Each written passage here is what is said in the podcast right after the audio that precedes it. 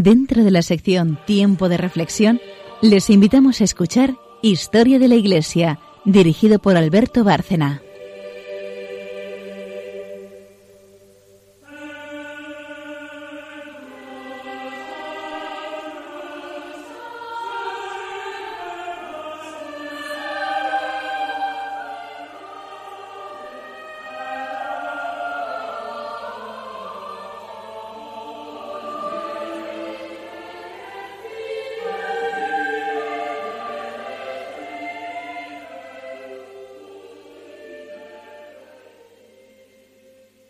Noches, oyentes de Radio María. Eh, un nuevo programa de historia de la Iglesia. Seguimos con el pontificado de Juan Pablo II, al que hemos dedicado ya varios programas, no recuerdo exactamente cuántos, pero, pero bastantes. Llevamos varias semanas con él. Pero el tema no se agota y son muchos los temas importantes, no solo para la historia de la Iglesia, sino para conocerla mejor, para comprender mejor eh, lo que la Iglesia es a través de la historia de este gran Papa Santo y por eso pues eh, nos pareció oportuno, hablándolo también con, con, mis colaboradoras, haber seguido desarrollando el tema hasta, hasta agotarlo, que, que será bueno pues cuando Dios quiera. Buenas noches, María Ornedo. Buenas noches. Vienes con, con el magisterio de la Iglesia y también con citas interesantes sobre el tema que vamos a tratar hoy, que ya les adelanto es el, sacramento de orden sacerdotal a partir del catecismo que, ordenó redactar San Juan Pablo II. Y que tanta importancia le daba al sacerdocio y sobre todo el empuje tan brutal que dio a nuestros sacerdotes. Buenas noches, Carmen Turdemontis. Buenas noches. Historiadora eh, también y historiadora de la Iglesia en este programa, que también, eh, aparte de traernos los santos, comentará, porque también les he pedido a ellas que hagan pues comentarios personales sobre una experiencia que en el fondo ya no es cercana, porque el gran cambio que se experimentó en los seminarios, precisamente por obra directa de San Juan Pablo II, es algo que hemos conocido todos. Incluso Carmen, eh, muchísimo más joven que nosotros, puede dar algún testimonio sobre esos jóvenes sacerdotes formados ya en esos seminarios que cambiaron, que cambiaron bastante, ¿verdad, Carmen? Sí.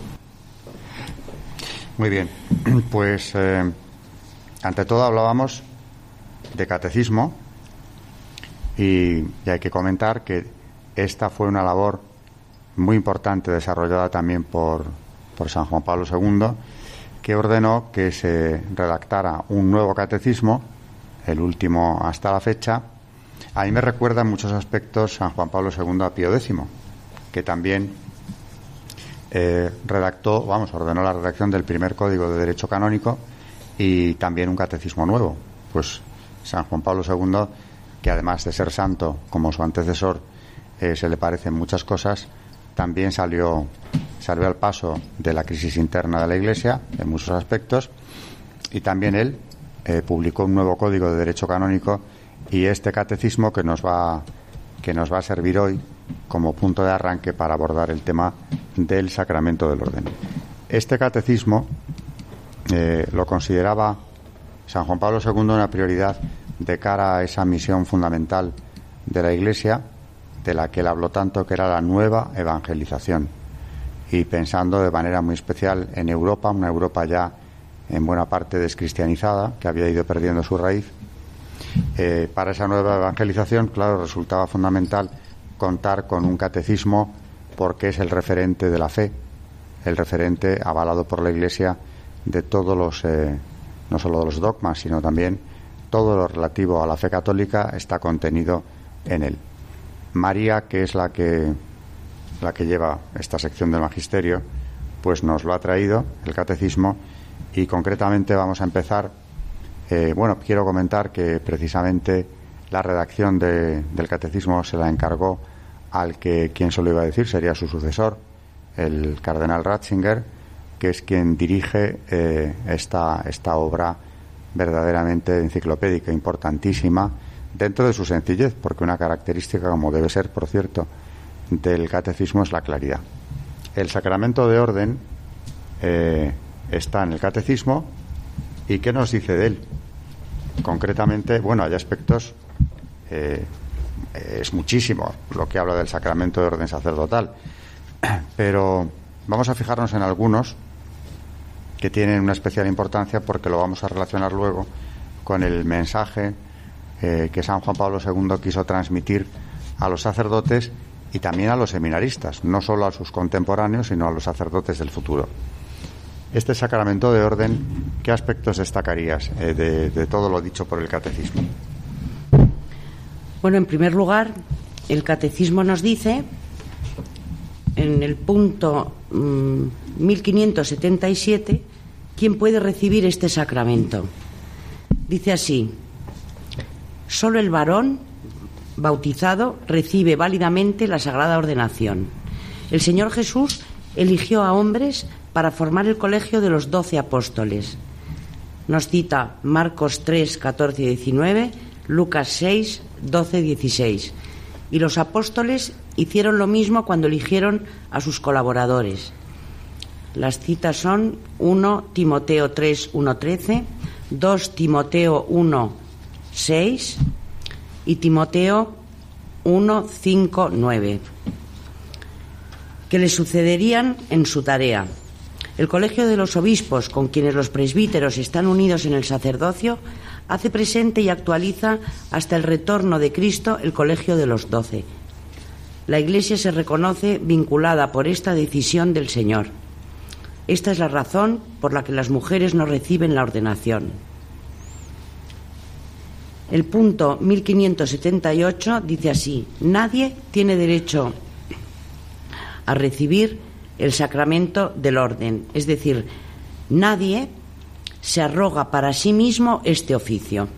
Al sacramento se es llamado por Dios. Quien cree reconocer las señales de la llamada de Dios al ministerio ordenado, debe someter humildemente su deseo a la autoridad de la Iglesia, a la que corresponde la responsabilidad y el derecho de llamar a recibir este sacramento. Como toda gracia, el sacramento solo puede ser recibido como un don inmerecido. Sigue en el punto 1579. Todos los ministros ordenados de la Iglesia Latina, exceptuados los diáconos permanentes, son ordinariamente elegidos entre hombres creyentes que viven como célibes y que tienen la voluntad de guardar el celibato por el reino de los cielos. Mateo 19, 12. Bueno, es mucho lo que el catecismo nos dice de este sacramento fundamental para la salvación de las almas, fundamental dentro de la Iglesia eh, católica.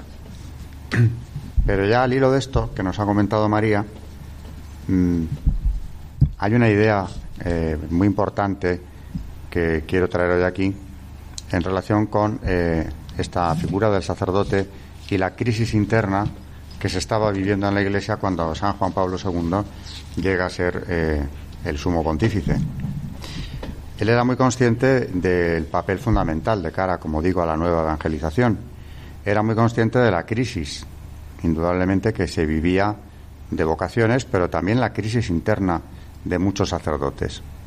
Eh, hay algunas cifras que el biógrafo de San Juan Pablo II eh, publica en su biografía, una de las biografías más completas que hay, eh, Beigel, donde dice que en, en torno a 1970 los sacerdotes católicos en el mundo eran cerca de medio millón. Y en menos de 20 años, de ese medio millón, 42.000 habían dejado el sacerdocio, lo cual es, un, es una cifra verdaderamente terrible a la que hay que añadir la crisis de vocaciones que se producía ya y se notaba en los seminarios que habían caído en picado en los últimos años.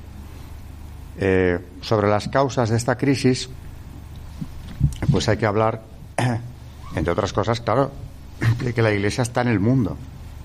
La sociedad eh, de la que vienen los nuevos sacerdotes o, donde viven los, los ya ordenados es una sociedad naturalmente que tiene una relación directa con el ministerio sacerdotal, puesto que influye en los sacerdotes. No solamente en su forma de ver la vida, sino también eh, en planteamientos. La crisis de la sociedad acaba siendo también una crisis eh, del sacerdocio.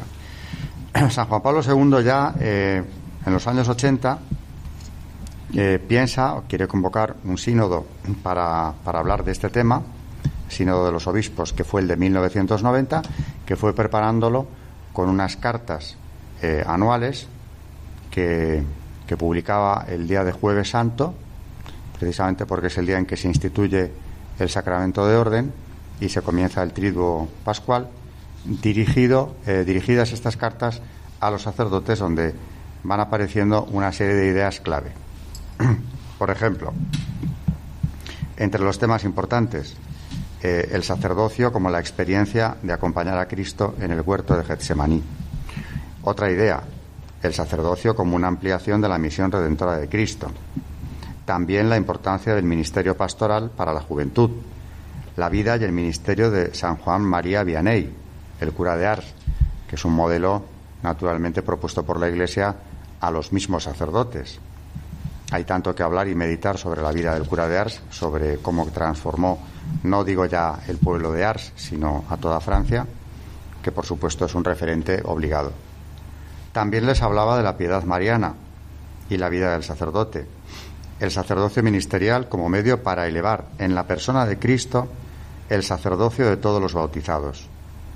Otra idea, la asistencia pastoral a las familias, la mujer en la vida de los sacerdotes. Aunque las epístolas estaban claramente destinadas a animar a los hermanos sacerdotes del Papa, el hecho de que Juan Pablo II las considerara necesarias eh, era ya un reflejo de que también era muy consciente de esta grave crisis que eh, atravesaba el sacerdocio católico a partir del Vaticano II, que tampoco había incidido de manera especial eh, en estas cuestiones, en la importancia de reforzar el, sacerdocio.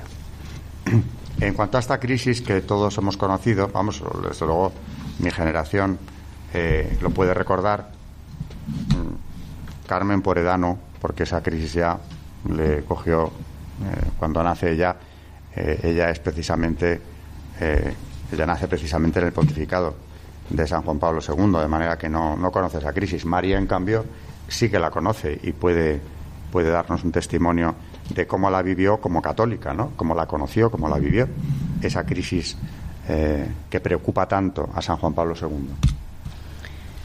Yo creo que, bueno, como, como todos sabemos, después del Concilio Vaticano II se armó bastante lío en este terreno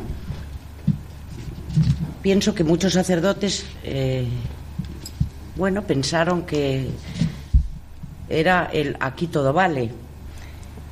Y, bueno, y no, y no era así lo que yo creo el mensaje del Concilio Vaticano II. Yo creo que esto el Papa Juan Pablo II lo vio muy claro, sobre todo cuando empezó a ver cómo estaban los seminarios, qué se esperaba de un joven que entraba en el seminario y, cuál era el, futuro de ese sacerdote el día de mañana. ¿no? Y claro, como, como yo decía hace un momento, lógicamente eh, que bajara el número de vocaciones es normal en una sociedad que Juan Pablo II analizó muy bien, la sociedad del siglo XX, de la segunda mitad del siglo XX, era una sociedad muy distinta que no era precisamente el mejor caldo de cultivo para que surgieran vocaciones. Por ejemplo, él denunciaba eh, un racionalismo eh, inconsciente que había provocado un cambio de actitud, por ejemplo, el hecho de que la revelación bíblica, es decir, la propia historia sagrada, pareciera a muchos, de los católicos incluso, a lo sumo como una bonita ficción, algo que no se sabía hasta qué punto había que aceptar eh, tal cual, se discutía, y esto era un brote nuevo del modernismo, que aquí hemos comentado en este programa, había sido condenado ya a principios del siglo XX por San Pío X. Bueno, pues eh, la situación no había mejorado, al contrario. Eh, entre 1910 y 1960, en relación una fecha con otra, lo que había crecido mucho era ese modernismo que había sido asumido cada vez más por una parte enorme de la sociedad eh, de la sociedad europea, también bueno, de toda la sociedad occidental.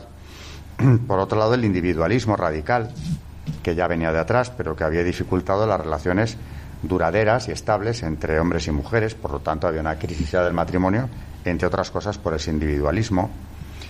También eh, el hedonismo, es decir, una sociedad que vive para el placer inmediato, como decía San Juan Pablo II, lo primero que provoca es soledad. Soledad porque lo que se debilita es el compromiso entre marido y mujer, el compromiso entre miembros de la familia, el compromiso en definitiva. Es la búsqueda del placer, una búsqueda frenética del placer físico que naturalmente pues distancia lógicamente a muchos jóvenes de simplemente del pensamiento, ¿no? De plantearse siquiera si, si lo que tiene es una vocación religiosa. No ayudaba al ambiente, claro. Un tipo de ateísmo práctico que había eliminado de la vida un, todo lo que tenía antiguamente de misterio. Las generaciones anteriores convivían con el misterio, es decir, formaba lo religioso parte de sus vidas. Eh, por tanto, era mucho más fácil, era mucho más lógico que surgieran las vocaciones. También, como ha dicho María, leyéndonos el, el catecismo, hay que tener en cuenta que, como decía también Juan Pablo II, recalcaba ese punto, la vocación religiosa viene de Dios. O sea, no hay ningún derecho al orden sacerdotal. Es una llamada muy personal de Dios eh, a la persona y también es la Iglesia eh, la que decide en última instancia si esa persona realmente ha sido llamada o no. Por tanto, hay un discernimiento previo por parte de la jerarquía a la hora de ordenar o no ordenar a, alguien que en principio piensa tener vocación o cree tenerla, pero tiene que demostrar también una coherencia, una, continuidad, en fin, para eso están los años también de seminario y por tanto ese discernimiento previo es fundamental. El camino para reformar el ministerio sacerdotal, según este Papa Santo, era revitalizar la idea del ministerio sacerdotal según la doctrina de la llamada universal a la santidad del Vaticano II. Si todos estamos llamados a la santidad, todo católico está llamado a la santidad, el sacerdote lo está eh, en grado sumo.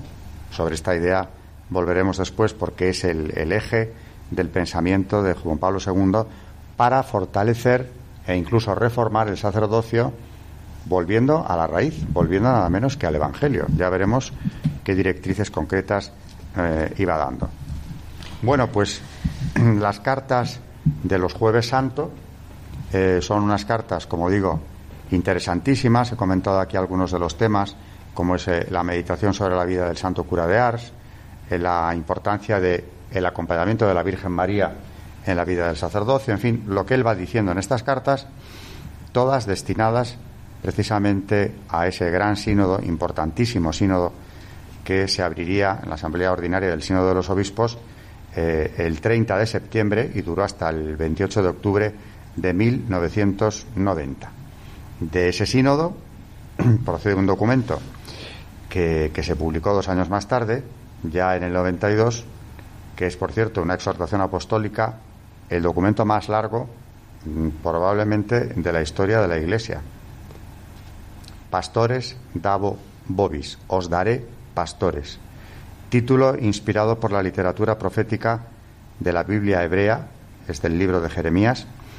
Esta exhortación, publicada, editada el 25 de marzo del 92, Pastores dabo bobis, es un documento importantísimo, 226 páginas en la edición vaticana original.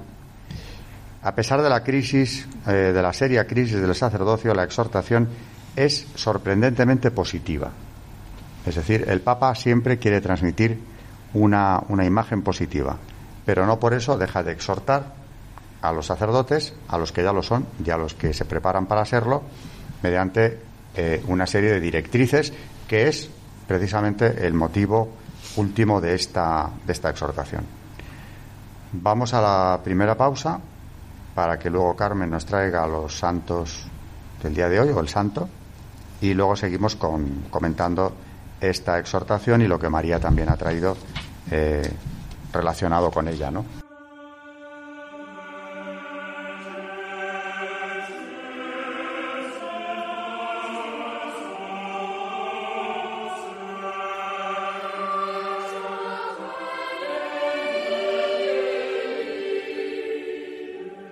Pues ya que estamos hablando del sacerdocio, hoy vamos a hablar de un gran sacerdote, santo, eh, de San Pedro Poveda Castro Verde, que a los 15 años ingresó en el seminario de Jaén, se ordenó en 1897 en el seminario de Guadix, en Granada, donde quedó como profesor. y empezó a interesarse por la educación de los más pobres y desfavorecidos, pero pues tuvo dificultades para llevar adelante sus planes. Se trasladó a Madrid donde continuó su labor sin mucho éxito y en 1906 fue nombrado canónigo de la Basílica de Covadonga, en Asturias. Escribió varios libros sobre temas educativos que tanto le inquietaban, ensayo de proyectos pedagógicos para la fundación de una institución católica de enseñanza en 1911 y algunos más durante los siguientes años.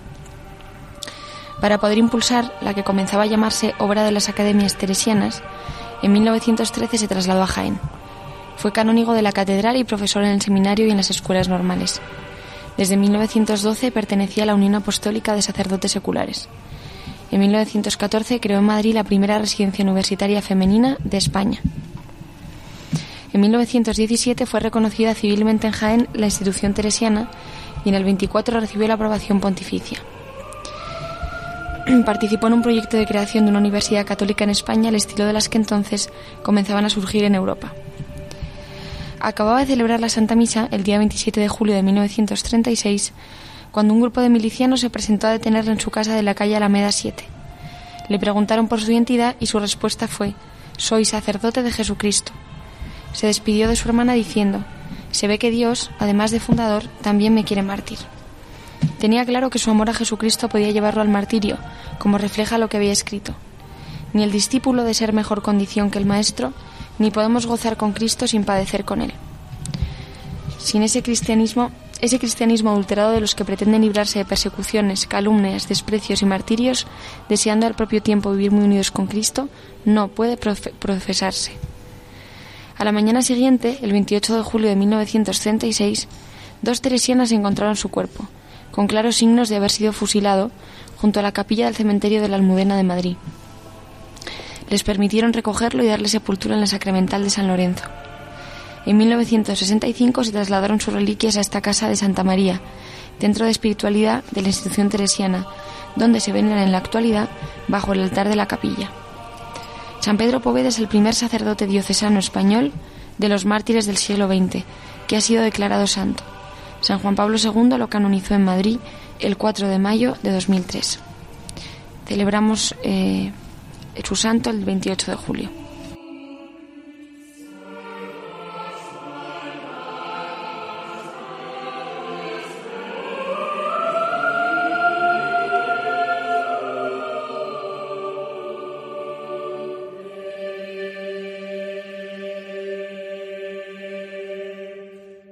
Pues sí, como dice Carmen, un buen ejemplo de sacerdote santo, santo y mártir, además, finalmente, fundador, eh, un hombre que deja una huella importante de su paso por la Iglesia, el padre Poveda. Eh, María quería comentar también algún otro aspecto del catecismo, siempre en relación con el sacramento de orden, antes de pasar a comentar esta exhortación que el Papa dirigía a los sacerdotes en el año 92. Eh, concretamente es un punto que habla del carácter indeleble. ¿Qué punto es ese del catecismo? Pues mira, son exactamente 1581, 1582, 1583.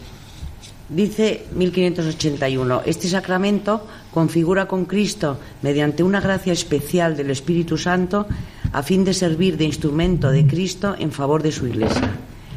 Por la ordenación recibe la capacidad de actuar como representante de Cristo, cabeza de la Iglesia, en su triple función de sacerdote, profeta y rey.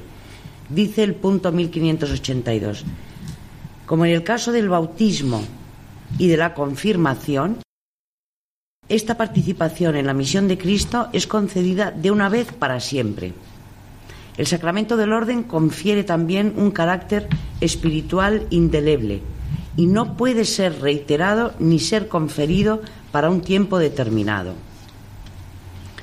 El punto 1583 dice un sujeto válidamente ordenado puede ciertamente, por justos motivos, ser liberado de las obligaciones y funciones vinculadas a la ordenación, o se le puede impedir ejercerlas, pero no puede convertirse de nuevo en laico en sentido estricto, porque el carácter impreso por la ordenación es para siempre. La vocación y la misión recibidas el día de su ordenación lo marcan de manera permanente.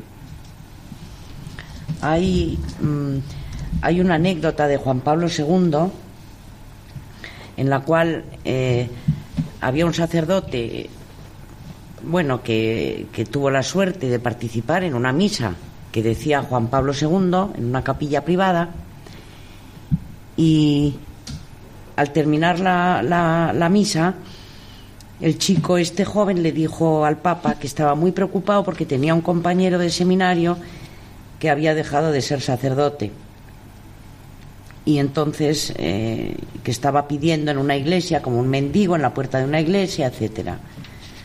Entonces Juan Pablo II le dijo que quería ver a este sacerdote. Bueno, al principio le ponía muchas pegas, pero que no, que yo ya no soy sacerdote, que yo estoy en esta puerta pidiendo porque yo no quiero saber nada del sacerdocio. Bueno, ya, pero ven conmigo porque es que el Papa quiere que vayas, es que no le podemos decir que no. La cosa es que, bueno, aparece con el mendigo y termina la misa, bueno, mm, he traído a mi amigo. Y entonces Juan Pablo II le dice, quiero hablar con él a solas. Le lleva un cuarto y desaparecen. A la salida le dice su amigo, bueno, ¿qué te ha dicho el Papa? Pero que te ha, eh, te ha llevado a un cuarto con él a solas. Dice, bueno, es que me he quedado impresionado porque mm, nada más verme eh, a mí me ha dado tal impresión que le he dicho que me quería confesar. Me he estado confesando, pero lo más gordo de todo es que cuando termino mi confesión, su santidad me dice, ahora yo me pongo de rodillas porque quiero que tú me confieses a mí. Entonces el, el, pobre chico, mendigo, se puso de rodillas, vamos, el Papa se puso de rodillas y el mendigo tuvo que confesar al Papa. Esto demuestra que el Papa tenía este sentido de que el sacerdocio es para siempre. Da igual si te has convertido en un mendigo o en qué te has convertido, es que tú puedes consagrar, puedes absolver hasta el día que te mueras. Esto es muy serio. Y bueno, este chico al final solucionó su sacerdocio, salió de allí y, y, además Juan Pablo II le envió a esta misma iglesia, de párroco de esta misma iglesia. Bueno, se resolvió todos los problemas que tuviera, etcétera, ¿no? Pero que es impresionante que siendo un mendigo, nada más y nada menos que Juan Pablo II se arrodille y le pida que por favor le confiese, ¿no? Qué cosa tan bonita. Y recuperó un sacerdote para la iglesia, uh -huh. que no sabemos, yo no, al menos no, no sé qué sería de él después, pero me imagino que con esa vuelta a, al ejercicio de su ministerio sacerdotal, pues quedaría muy, muy marcado, ¿no? Por esa experiencia con el Papa. Y que le es... estaba dando una lección, además enorme, y le estaba marcando un camino de esperanza, además. Uh -huh. En el punto 1584 es, es impresionante porque dice, puesto que en último término es Cristo quien actúa y realiza la salvación a través del ministro ordenado, la indignidad de éste no impide a Cristo actuar. Agustín, San Agustín lo dice con firmeza. En cuanto al ministro orgulloso, hay que colocarlo con el diablo. Sin embargo, el don de Cristo no por ello es profanado. Lo que llega a través de él conserva su pureza. Lo que pasa por él permanece limpio y llega a la tierra fértil. En efecto, la virtud espiritual del sacramento es semejante a la luz. Los que deben ser iluminados la reciben en su pureza y si atraviesa seres manchados, no se mancha. Pues, es increíble. Eh, ahora, eh, oyéndote y eh, hablando de este tema, ¿no? de la profunda crisis del sacerdocio que quiso atajar y atajó San Juan Pablo II, pero que, claro, esto no se arregla en, en, cuatro días precisamente, aunque el cambio fue grande y, desde luego, el esfuerzo del Papa enorme. Pero mientras te oía, María, mmm, estaba pensando eh, en el cardenal Robert Sara, al que he conocido hace bien poco, quiero decir, eh, su, personalidad. Y precisamente con, con, ese libro que me regalaste y tantísimo te agradezco, Dios o nada, eh, donde es entrevistado el cardenal Sara, hay, hay una cita donde habla precisamente de ese problema que no ha acabado de ser subsanado. Por otro lado, ya sabemos que la, la Iglesia pues está compuesta por seres humanos, todos somos Iglesia, porque si en algo han insistido los papas mucho desde a lo largo de todo el siglo XX, ya en el XIX incluso, es que eh, los laicos tenemos que ser conscientes de que Iglesia somos nosotros también, ¿no?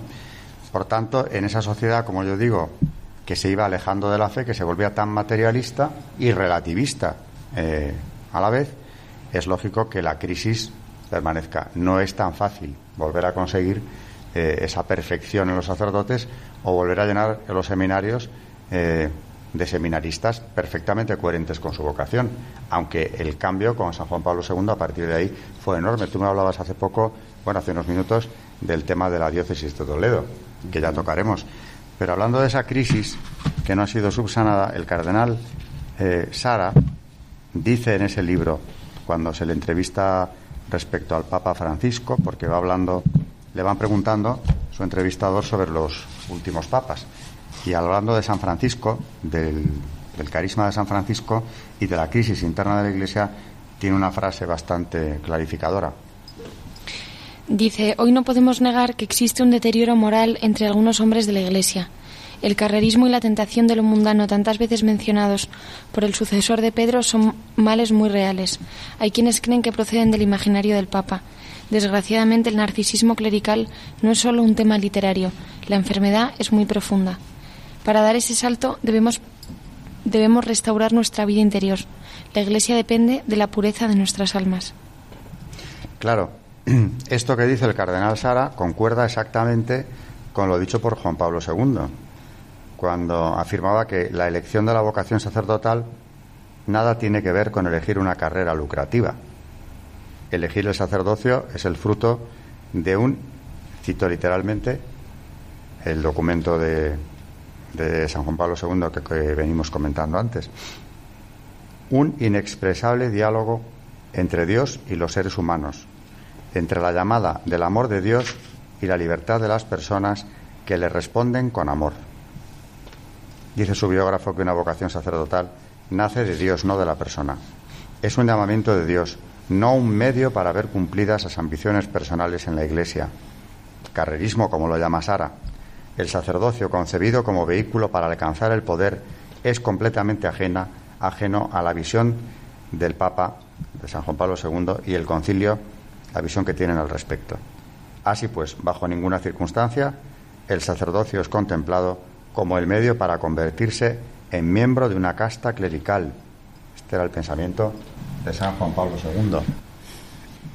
En el punto, siguiendo con el sacramento del orden sacerdotal, en el punto 1589 eh, se comenta, bueno, primero dice, ante la grandeza de la gracia y del oficio sacerdotales, los santos doctores sintieron la urgente llamada a la conversión con el fin de corresponder mediante toda su vida a aquel de quien el sacramento los constituye ministros. Este párrafo que voy a, a decir ahora es de San Gregorio Nacianceno, que siendo muy joven sacerdote dice lo siguiente es preciso comenzar por purificarse antes de purificar a los otros. Es preciso ser instruido para poder instruir.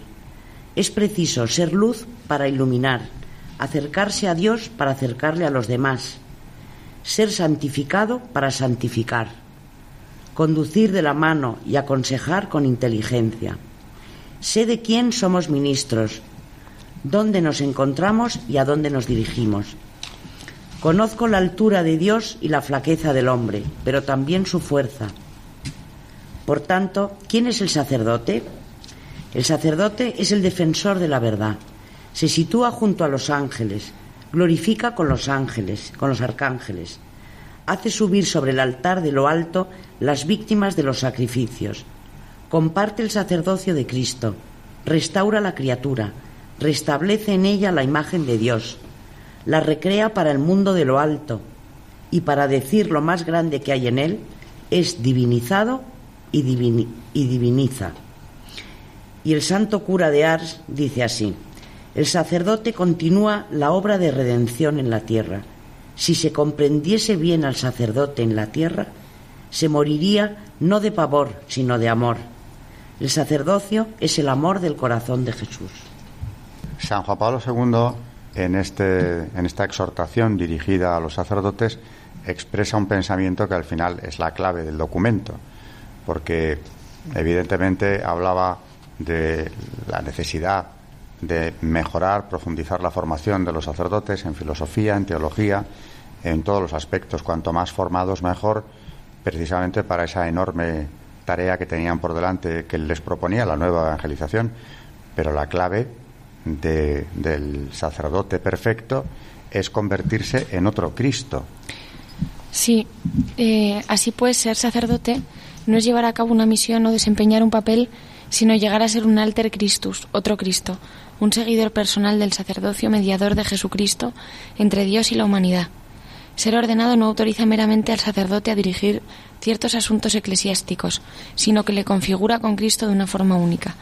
Esta configuración le confiere a sí mismo la solemne obligación de servir a la comunidad cristiana. En otras palabras, a través del servicio a los demás, la autoridad sacramental única del sacerdocio se convierte en la imagen de Cristo, el sacerdote. Otro Cristo, una configuración con Cristo, mediador entre Cristo y los hombres, entre Dios y los hombres. Eh, esa es la clave del, sacerdocio. Eh, volviendo al catecismo, María nos trae otra cita que viene al caso. En el punto 1586 dice, para el obispo es en primer lugar una gracia de fortaleza, el espíritu de soberanía, Oración de consagración del obispo en el rito latino, la de guiar y defender con fuerza y prudencia a su iglesia como padre y pastor, con amor gratuito para todos y con predilección por pobres, enfermos y necesitados. Esta gracia le impulsa a anunciar el Evangelio a todos, a ser el modelo de su rebaño, a precederlo en el camino de la santificación, identificándose en la Eucaristía con Cristo sacerdote y víctima sin miedo a dar la vida por sus ovejas. Y dice así, concede, Padre que conoces los corazones, a tu siervo que has elegido para el episcopado, que apaciente tu santo rebaño y que ejerza ante ti el supremo sacerdocio sin reproche, sirviéndote noche y día, que haga sin cesar propicio tu rostro y que ofrezca los dones de tu santa Iglesia, que en virtud del Espíritu del supremo sacerdocio tenga poder de perdonar los pecados según tu mandamiento, que distribuya las tareas siguiendo tu orden y que desate de toda atadura en virtud del poder que tú diste a los apóstoles, que te agrade por su dulzura y su corazón puro, ofreciéndote un perfume agradable por tu Hijo Jesucristo. Dice el punto 1587, el don espiritual que confiere la ordenación presbiterial está expresado en esta oración propia del rito bizantino. El obispo, imponiendo la mano, dice, esta oración, la verdad que la oración presbiterial es una maravilla. Dice así, Señor, llena del don del Espíritu Santo al que te has dignado elevar al grado de sacerdocio, para que sea digno de presentarse sin reproche ante tu altar, de anunciar el Evangelio de tu reino, de realizar el ministerio de tu palabra de verdad de ofrecerte dones y sacrificios espirituales, de renovar tu pueblo mediante el baño de la regeneración, de manera que vaya al encuentro de nuestro gran Dios y Salvador Jesucristo, tu Hijo único, el día de su segunda venida, y reciba de tu inmensa bondad la recompensa de una fiel administración de su orden. Yo pienso que, no sé, Juan Pablo II, mm, bueno, este, este, este mm, reforzamiento ¿no? de, de los seminarios y la preocupación tan grande que tenía él de sus sacerdotes, lo que le preocupaban a él. No sé, yo lo he oído, no es, no es solo una opinión personal, pero que lo que es increíble es que desde que las vocaciones sacerdotales han disminuido, dices, bueno, ¿Cuál es la causa de que haya disminuido las vocaciones? Es verdad que, como dice Alberto, la modernidad nos ha. Hemos, todo, todos hemos pagado el precio a la modernidad, al individualismo, al. Bueno, yo, yo, yo, yo, y me ocupo menos del prójimo, que al fin y al cabo es a lo que a lo que estamos destinados cualquier cristiano, porque cuál es verdaderamente nuestra vocación más que la de ser santos. Pero yo pienso que esta actitud que encontró Juan Pablo II en los, en los seminarios, pienso que había mucha falta de disciplina.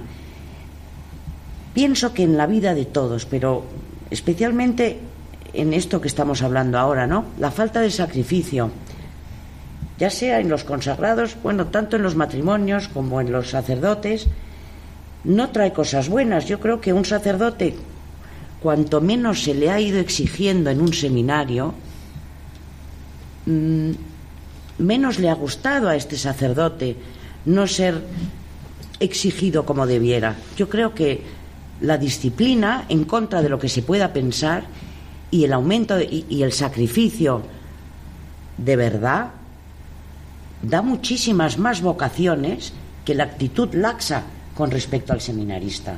No es una opinión mía, que yo no soy quien para hablar de esto, pero lo he oído. Es decir, en cuanto más exigencia pones eh, en un seminario, más sacerdotes están atraídos por esa llamada. Cuanta menos exigencia, como pasó un poco después del Concilio Vaticano II, de bueno, mm, todo vale, empezaron a bajar las, las vocaciones de una manera impresionante. En fin, de esto saben los expertos. ¿No, Alberto? Pastores Bobis es el documento que estamos comentando en el que las exhortaciones eh, de San Juan Pablo II son clarísimas. Por ejemplo, dice que los sacerdotes que no posean la madurez intelectual y la formación teológica adecuadas serán incapaces de hacer que el Evangelio sea creíble a las legítimas demandas de la razón humana.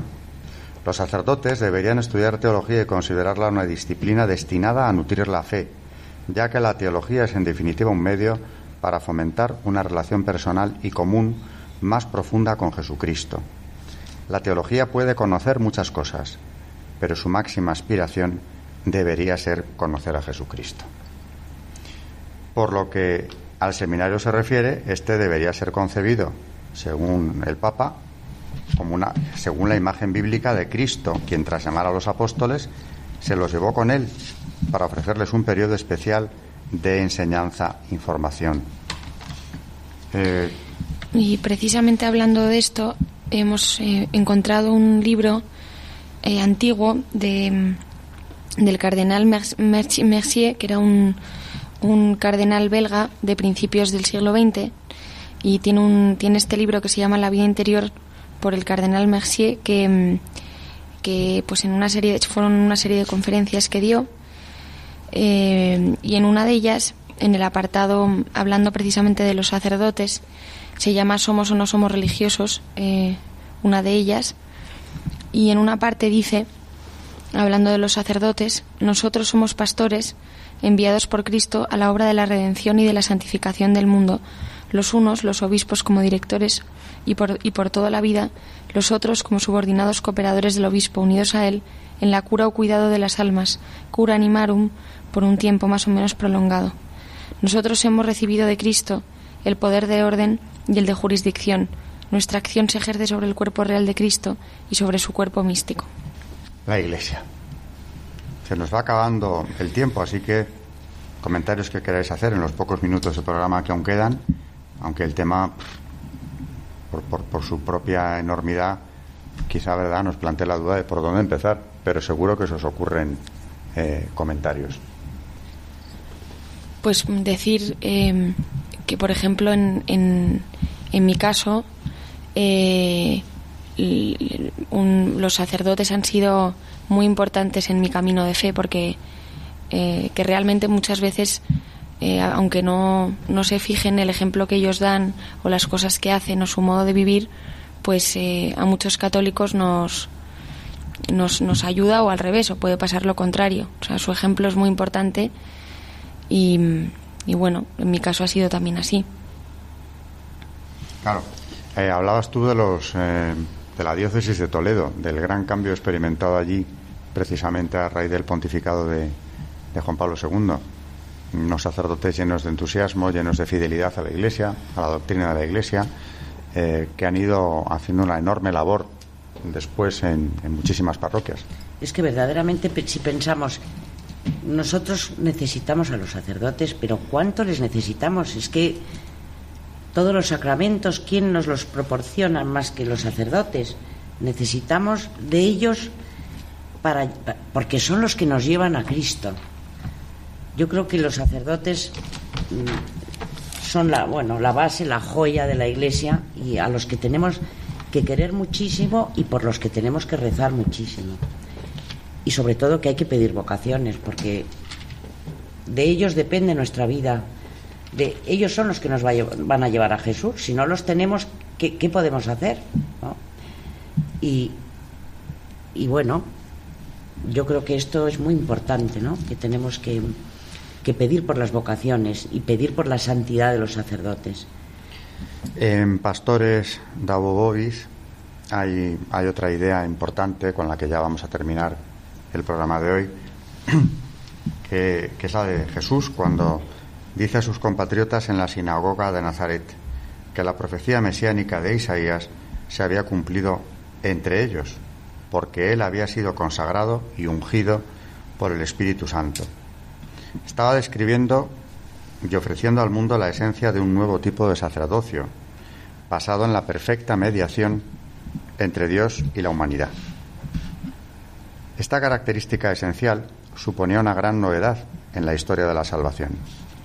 Y según San Juan Pablo II, es absolutamente necesaria para comprender la naturaleza del ministerio ordenado de la Iglesia, que es una participación singular en el sacerdocio de Cristo. Sacerdocio de Cristo, mediación entre Dios y la humanidad. La imagen de Cristo, el buen pastor, revela la forma específica de santidad que debe conformar el sacerdocio, es decir, la santidad de la caridad pastoral. El sacerdote que tiene a su cargo una comunidad católica local no se define por su poder. Ser un pastor cristiano significa ser un siervo, un hombre sumido en la caridad pastoral, un hombre que se entrega totalmente a la Iglesia siguiendo el ejemplo de Cristo. Esta sería una de las ideas clave de todo este documento importantísimo. Pues sí, verdaderamente Juan Pablo II, yo creo que era una de sus de sus preocupaciones, ¿no? de su pontificado y lo que, lo que trabajó por los sacerdotes. La importancia que le dio a este tema y a mí me llamaba la atención, como decíamos en la primera parte del programa, la extensión de este documento, esta exhortación dirigida a los sacerdotes, mm, doscientas y pico páginas, eh, uno de los documentos, si no es el más, uno de los documentos más largos, eh, de los documentos pontificios más largos. Eh, es decir, que tenía muchísimo que decirles porque precisamente en ellos, lógicamente, estaba la clave, o una de las claves fundamentales en esa renovación de la Iglesia, en esa ingente tarea de la nueva evangelización, de la que, por cierto, ya hablaremos, hablando también, citando al cardenal Sara, que como africano eh, contempla también entre, ahora ya eh, lo conoce, es una realidad que conoce mejor, pero cuando llegó a Europa, entre estupefacto y por otro lado entristecido, ¿no?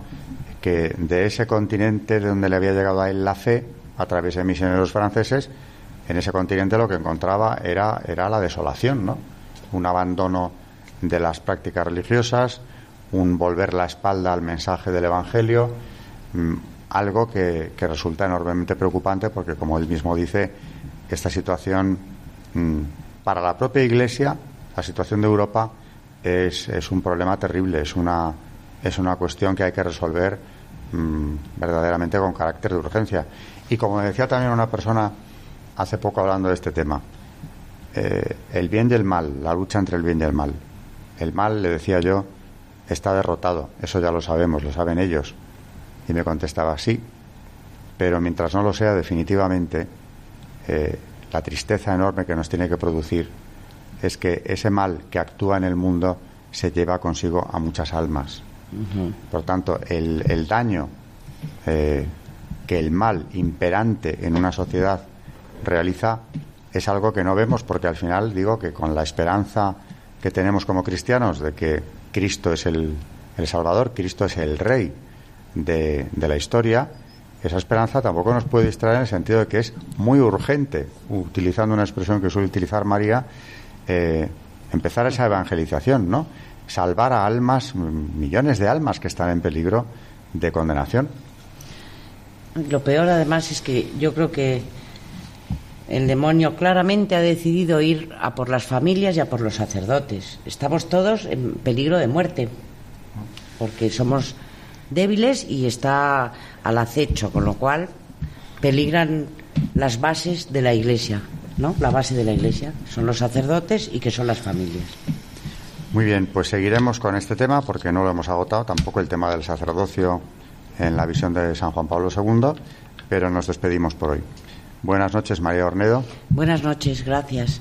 Buenas noches, Carmen Montis. Buenas noches y muchas gracias. Buenas noches, oyentes de Historia de la Iglesia, aquí en Radio María.